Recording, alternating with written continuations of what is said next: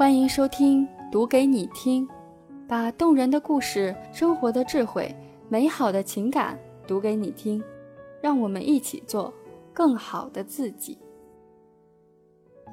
拥有仪式感的生活到底有多爽？作者：用时间酿酒。转眼又是新的一年，比起元旦，我更喜欢春节。俗话说：“小孩，小孩。”你别馋，过了腊八就是年，喝上一碗腊八粥，年味儿也越来越浓了。小时候家里开了一间小超市，一年的主要收入就靠过年的半个月，从小年开始，一直忙到正月初七。为了囤货，家里的客厅也被用来当做仓库，只剩下一条狭窄的通道，也因此。家里连一张像样的沙发都没有。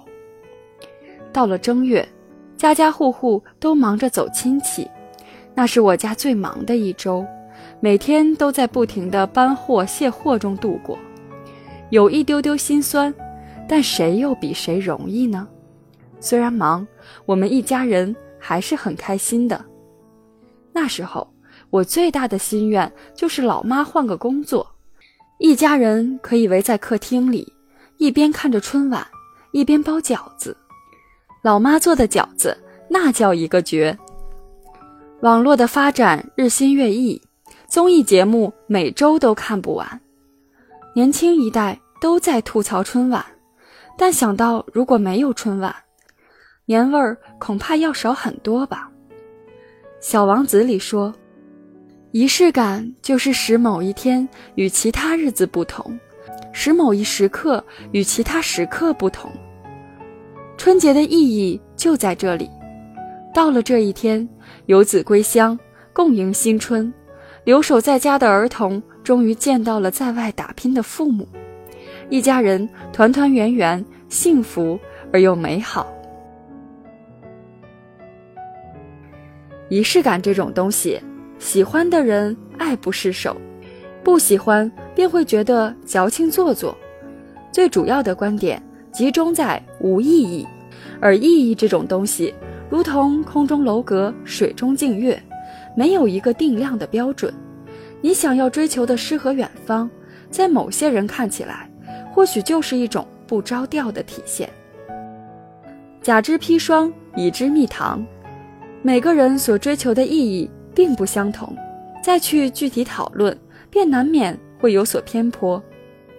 如果说春节是属于整个社会的仪式感，而一场婚礼便是一家人的仪式感，在这一天，新娘穿上漂亮的婚纱，新郎一身西装，在家人的祝福下走进婚姻的殿堂。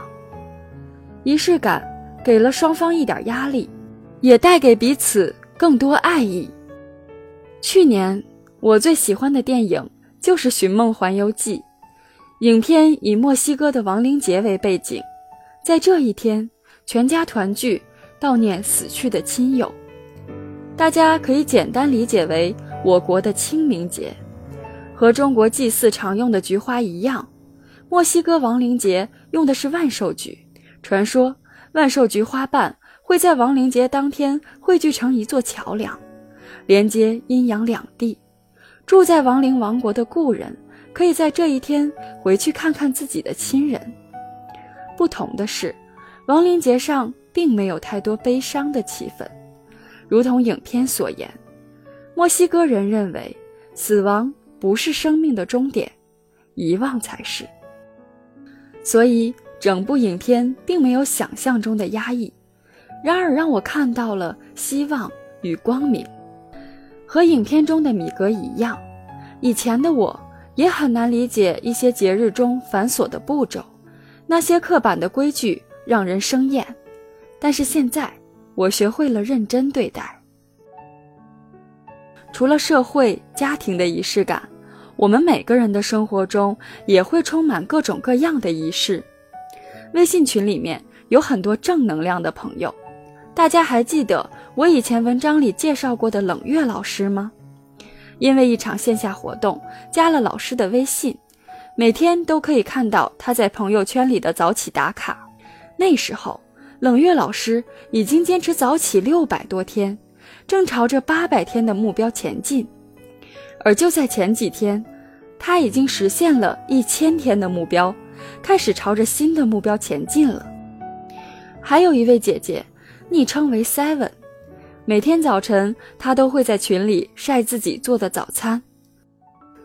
对我家来说，使用率最低的地方就是餐厅了。除了客人来，我们一家人很少使用餐桌，习惯性的就在茶几上吃饭，觉得方便省事儿。但每天看到 Seven 的打卡，就好生羡慕，觉得生活原来这般美好。生活的压力越来越大，大家都疲于奔波，除了没钱，我们还没了享受生活的勇气。那双发现美的眼睛也早被生活榨干了。然而，花上几十块钱，像 Seven 姐那样买一张漂亮的桌布，买上几张雅致的盘子，挑几副喜欢的碗筷，做几样可口的饭菜，日子简单而又美好。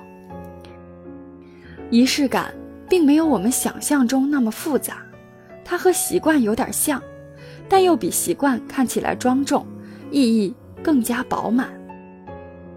还有一位朋友是我特别佩服的学艺大哥，他喜欢摄影，每天早晨都会在群里发出一张自己的作品。以前喜欢拍风景画，现在聚焦人物，每一张都非常精彩。仪式感就是这样简单，它可以把一些很简单的小事变成一种习惯，并赋予一种意义，时刻提醒着你。生活不止眼前的苟且，还有诗和远方。有多少人只是觉得诗和远方就是旅行？其实真正的诗和远方就藏在我们的生活当中。还记得小时候唱的那首儿歌吗？小孩小孩你别馋，过了腊八就是年，腊八粥喝几天，哩哩啦啦二十三，二十三。糖瓜粘，二十四扫房子，二十五做豆腐，二十六煮煮肉，二十七杀年鸡，二十八把面发，二十九蒸馒头，三十晚上玩一宿，大年初一扭一扭。你家还在坚持哪几样呢？